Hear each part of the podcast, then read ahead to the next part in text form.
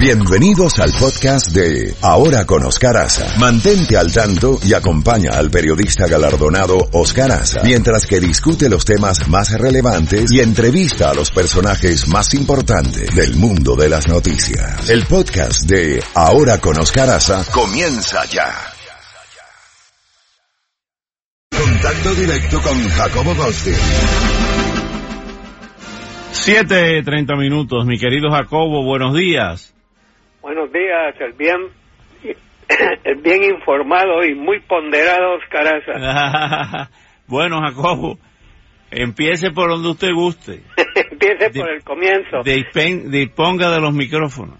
Gracias, señor. Eh, en realidad necesito un super micrófono porque aquí el balde de noticias se llena con cada gota y cada momento hay algo nuevo. Pero en las últimas 24 horas hemos visto tantas cosas y la primera tiene que ver que finalmente en un plazo, se, les dio un plazo de 21 días a los congresistas demócratas y republicanos para que elaboraran un plan conjunto para proteger la frontera y cubrir con toda una serie de necesidades que existen para lograr ese objetivo.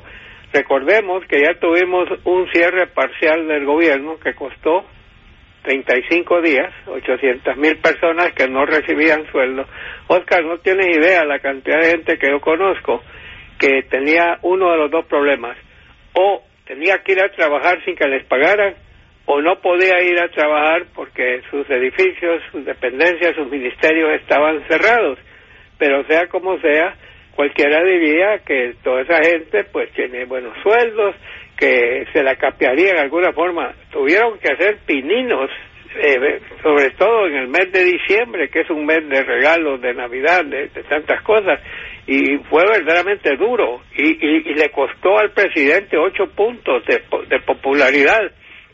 Así que estábamos pendientes de que no vuelva a repetirse la historia y entonces estos 17 legisladores republicanos y demócratas de ambas cámaras, Senado y Cámara de Representantes, llegaron a un acuerdo mediante el cual, en vez de los 5.7 mil millones de dólares que estaba pidiendo el presidente, le aprobaron 1.375, digamos 1.4 mil millones de dólares, la cuarta parte de lo que había solicitado el presidente. Él dice que no está contento. ¿Tú crees que lo firmará?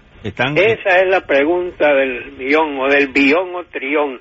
Eh, dio a entender, dijo, no me gusta, pero tampoco quiero un cierre, prácticamente es lo que dijo.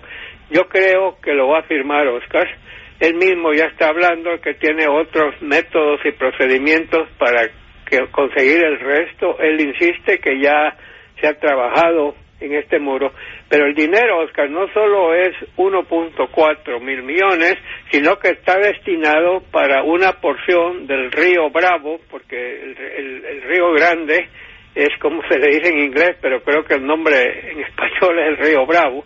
Hay, hay ahí 55 millas, si no me equivoco, Oscar, que, que donde el río no hay muro. Tú cruzas el río y estás del lado americano y ahí es donde quieren que vaya a dar ese, ese dinero.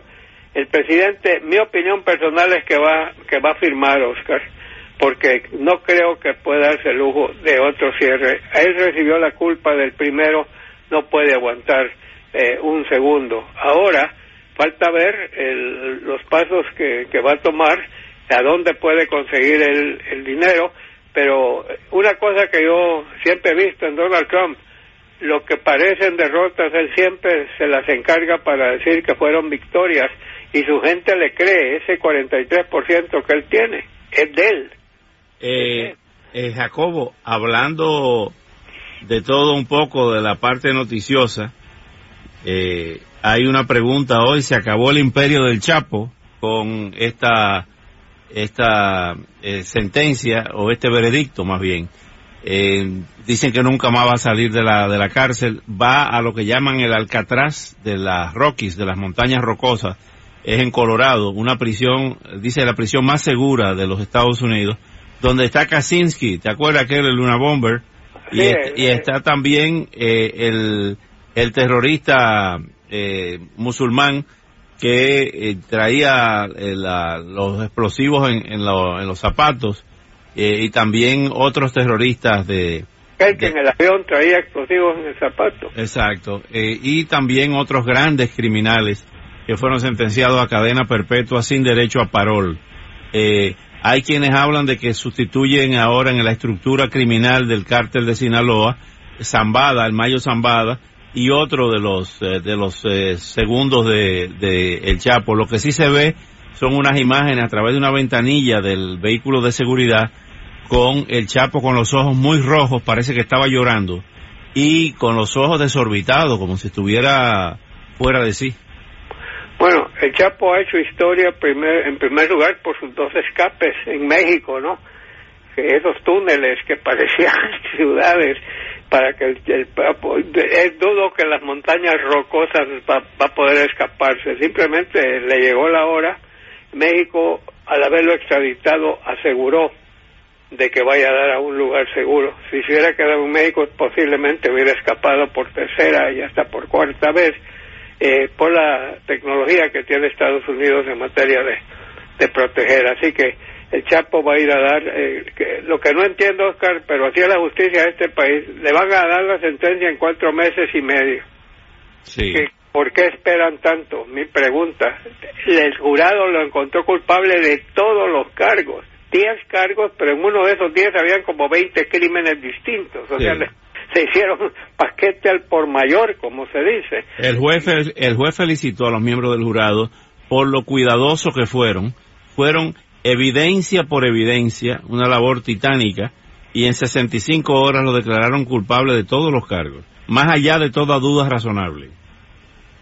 Mira, Oscar, lo vimos, lo vimos con el cartel de Cali, ¿no? Y el cartel de Medellín, que una vez que fue despedazado Pablo Escobar, y no me acuerdo el otro, prácticamente a pesar de que otros trataron de, de tomar las riendas y hacerlo, nunca fue lo mismo y el los gobiernos... Rodríguez, perdón, Rodríguez Gacha, el mexicano que fue ultimado también, y el otro, el primero fue Carlos Lede Rivas, que está preso todavía. Ok, entonces no, no dudo que en México los lugartenientes del Chapo tratarán de explotar lo que ya existe, las redes que ya existen, los escondites que, ya, que, que, tienen, la, la gente que han comprado, Oscar, porque los narcotraficantes no pueden operar en un vacío yo no sé si te conté, Oscar, un, un, cuento que me hicieron a mí. Tú sabes, Costa Rica es un país pacífico, ¿no? Sí. De, uno de los más pacíficos del mundo y no tiene ejército. Cuando creo que fue José Figueres. En el año 49 se eliminó el ejército que se creó en ese entonces la Legión del Caribe. Sí, y, y, y en Costa Rica quedó la Guardia Civil. Sí. Pues cuentan un relato que lo los narcotraficantes colombianos necesitaban donde aterrizar sus avionetas para recargar gasolina y para proseguir hacia el norte. Entonces me contaron una vez de, de un, una aldea, porque lo que había en Costa Rica era un montón de esos eh, sitios de aterrizaje de pura grama. Sí. O sea, en, en los valles hay algo, que había un alguacil de la Guardia Civil que llegaron los capos y le dijeron, mire amigo, eh, tenemos una oferta que hacerle. Mañana queremos que usted se quede tranquilo en casa, almuerce en casa, le vamos a mandar dos masajistas femeninas para que le ayuden a que usted descanse y le vamos a dar, digamos, 20 mil dólares en efectivo. Estoy, hablando figurativamente. Ese señor en su vida había visto mil dólares juntos ¿Qué es lo que le estaban pidiendo? No le estaban pidiendo que matara a nadie, no le estaban pidiendo que, que fuese a ayudar, le estaban pidiendo que simplemente echar una siesta. ¿Por qué? Porque no querían que esa avioneta aterrizara y quedara. ¿Cuánta de esa gente no existe, Oscar, que está recibiendo pagos por no ver, no por actuar, por no ver, por no tomar pasos? Y, y, y, y eso hemos visto también como el dinero ha elegido presidentes, Oscar. ¿Te acuerdas aquel caso en Colombia? ¿Cómo se llamaba? Que, fue acusado de, de, haber tenido dinero de los narcos. Para Ernesto, Ernesto Samper Pisano, el famoso caso, la, la 8000, que lo denunció el entonces eh, candidato y después llegó a presidente Andrés Pastrana Arango en los el Salón Rojo del Hotel Tequendama en 1994 ahí denunció los famosos narcocassettes. Ah, no, y, y, ten por seguro que en muchos países los narcos han metido dinero. No necesariamente ellos, sino que se buscan prestanombres y, y se las ingenian. El jefe de campaña que cayó preso a quien Samper nombró ministro de la Defensa, el hijo del gran Botero, el gran escultor ah, y pintor. Pintor y escultor, seguro. Este, Fernando Botero se llama el hijo, sí. Bueno, entonces, cuando ya tienes un aparato como el del Chapo, eh, estoy seguro que habrá gente que querrá tomar el mando, quizás no tengan la, la simpatía del Chapo o la cabeza del Chapo, pero conoce los procedimientos del Chapo y yo creo que eh, las drogas han sido uno de los peores flagelos que han afectado al mundo, eh, pero no solo es América Latina, tenemos en Afganistán creo que opio, ¿no? Oscar es uno de los productores de opio más grandes del mundo. Sí, señor. Eh, Jacobo, hablando antes que sonó, antes de Gatillo Time, el tema de la ayuda a Venezuela, pues eh, evidentemente ha unido a demócratas y republicanos. Hay declaraciones de Nancy Pelosi, hay declaraciones de la congresista, la representante por la Florida, Debbie Mucarsel Powell, eh, que está señalando que es crucial que Estados Unidos haga llegar la ayuda a Venezuela. Todo, todos lo sabemos, ahí estamos viendo almacenado toda esa enorme cantidad de comida y de medicinas que están en la mera frontera pero Maduro tiene a, miembros del ejército enfrente. Hablando del ejército, Oscar, eh, creo que fue ayer o antier que Marco Rubio, que para mí ha sido el gran campeón de esta lucha, él y Mario Díaz Balart, pero como en el Senado es más importante que la Cámara de Representantes, sin que nadie se ofenda, pero esa es la verdad, Marco Rubio ha, tomado ese, ese estandarte y lo ha manejado a perfección, teniendo acceso directo al presidente, ha convencido también al equipo del presidente, al canciller eh, Pompeo, al, al, señor jefe de, seguridad eh, nacional, John Bolton. Bolton, eh, también el hombre, Marco, ha, hecho una labor extraordinaria en eso. Bueno, hace dos días creo, en el Heritage Foundation, la Fundación Heritage en Washington, que es una de las más poderosas es de tendencia conservadora, pero también es, ponderada, es respetada, digamos así. Marco, hablando ante ellos, dijo que la solución de Venezuela está en manos de seis generales y dio los nombres. Fulano de tal, fulano de tal, fulano ejército, armada, eh, policía, seguridad.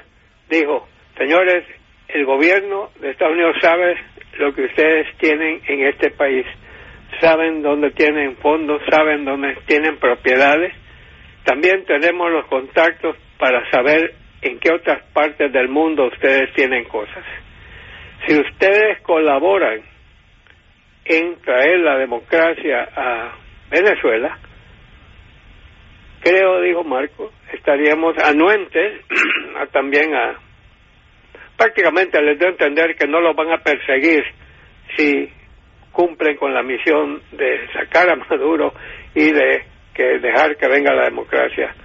Eh, y yo creo que ahí estriba el meollo del asunto. Yo no veo a Estados Unidos invadiendo Venezuela, no veo a países latinoamericanos prestando tropas para hacer eso, no veo eso.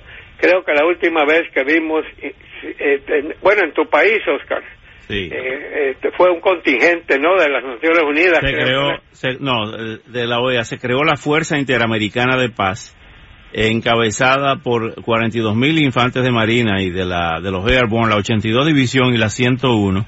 Estaban las tropas brasileñas bajo el mando del general brasileiro Hugo Panasco Albim.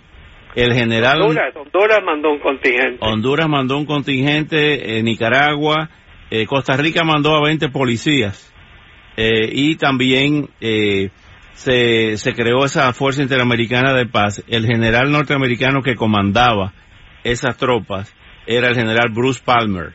Y también, todo esto te lo estoy diciendo de memoria, si me equivoco me van a acusar. una buena memoria. Bueno, entonces, estaba, de las Naciones Unidas lo que participó fue un observador, un general de la India, eh, que ese lo único que hacía era pasear, veía las tropas y después se iba al hotel a, a echarse, un poco del buen rom dominicano.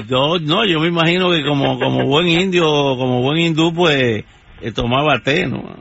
té con ron dominicano. Té, con ron dominicano, pero, pero sí fue en el año 65, claro, en un esquema de guerra fría, siempre el temor de que ya Cuba había mandado una invasión en el año 59 para derrocar a Trujillo, o sea, estaban esos problemas típicos de esa época, ¿no? Y luego tuvimos lo de Grenada, ¿no? ¿Te acuerdas cuando... Eh, año 83. Bishop, estaba construyendo una pista de aterrizaje para, para, un, para un portaaviones, para un, país tan pequeño que...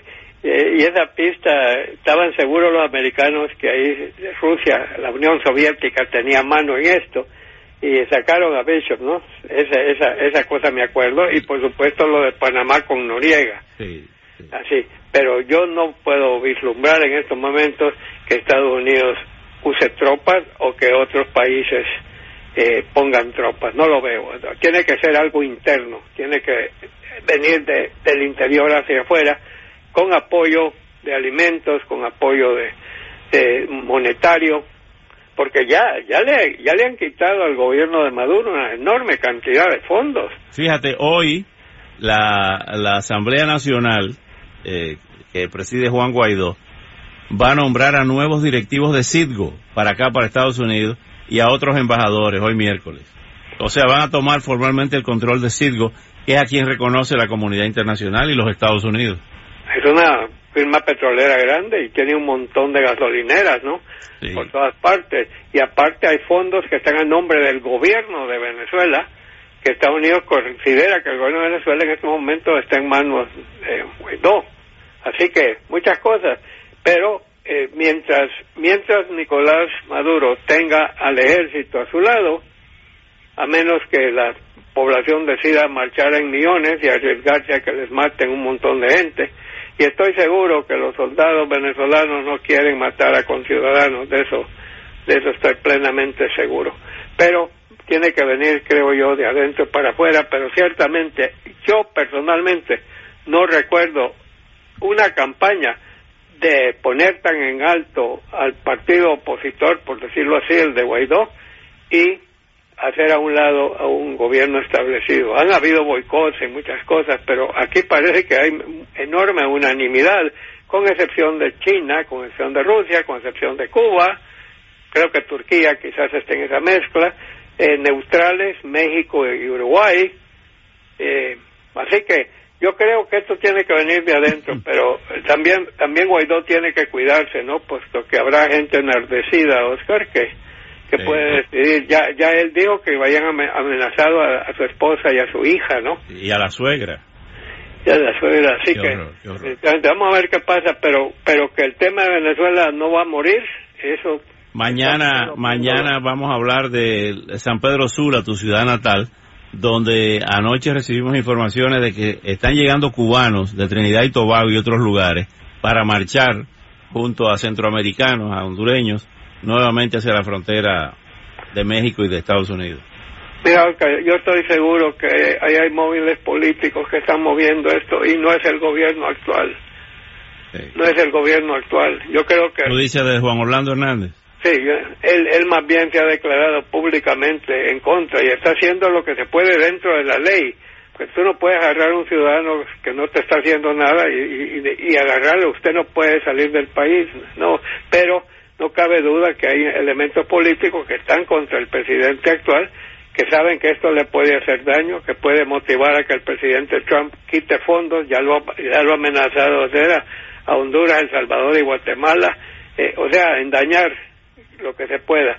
Y por supuesto, eh, estaba leyendo un artículo el otro día que estaba especialmente hablando de eso, y también esos grupos especiales que, que tienen que mantener su causa viva, y su causa viva es tener esas, esas no caravanas, pero gente yendo hacia la frontera, y así que, eh, no sé, y la pobre gente que va, Oscar, va a nada, va a nada. Pobre gente. Bueno, Jacobo, mañana le seguimos. Mañana seguimos. Bienvenidos nuevamente a la ronda. Y ese Google suyo está bien aceitado. ¿ah? Bueno, gracias, Jacobo. Hasta mañana. Saludos.